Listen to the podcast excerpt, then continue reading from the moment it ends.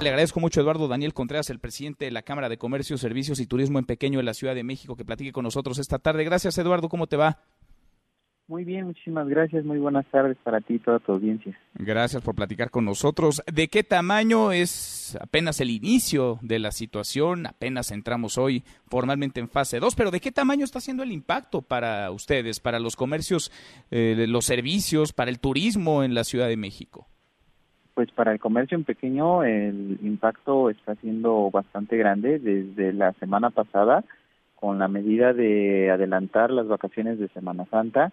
Ya se vieron ahí eh, afectados los giros que tienen que ver con las escuelas, como por ejemplo el transporte escolar, las, eh, los mismos comercios dentro de las escuelas, eh, los uniformes, papelerías, han tenido una baja de ventas hasta del 90 95%. Adicional a esto, bueno, pues toda la derrama económica que se esperaba para Semana Santa, pues ya ya no ya no será así y esperan una baja de ventas hasta de un 70%.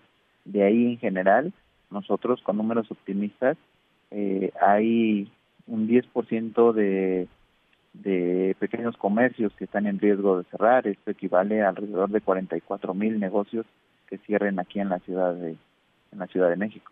Es durísimo el panorama. Con lo dicho hasta ahora por el gobierno federal, por el propio presidente de la República, el secretario de Hacienda, Arturo Herrera, ¿les da certeza esto o al contrario les genera mayor incertidumbre? Es decir, ¿están claros de quiénes sí, quiénes no podrían recibir apoyos? ¿Están, déjame plantearlo en estos términos, tranquilos hasta donde se puede con lo que el gobierno ha anunciado, implementará?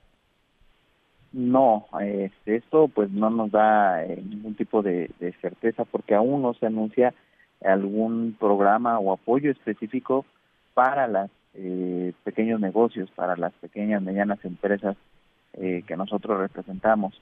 No hay una, una certeza de qué es lo que se va a hacer, que, cómo se va a hacer y a quién va a dirigir exactamente. Entonces, eh, eso también tiene al sector muy, muy intranquilo.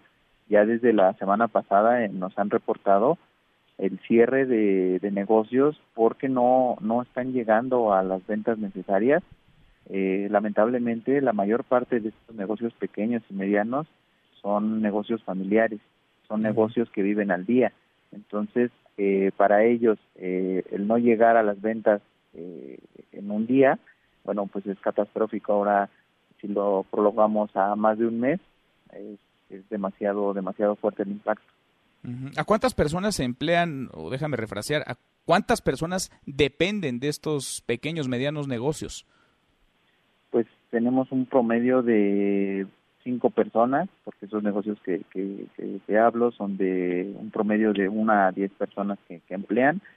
Eh, es más o menos un promedio de cinco personas por, por negocio.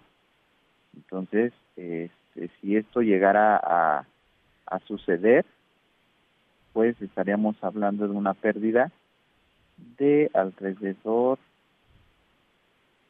de 220 mil empleos. En la Ciudad de México. En la Ciudad de México, nada más. Solo en la Ciudad de México. Qué, qué drama, qué cifras. Eduardo, sigamos platicando. Te agradezco estos minutos. No, gracias a ti. Estoy a tus órdenes. Gracias. Muy buenas tardes. Mesa para todos.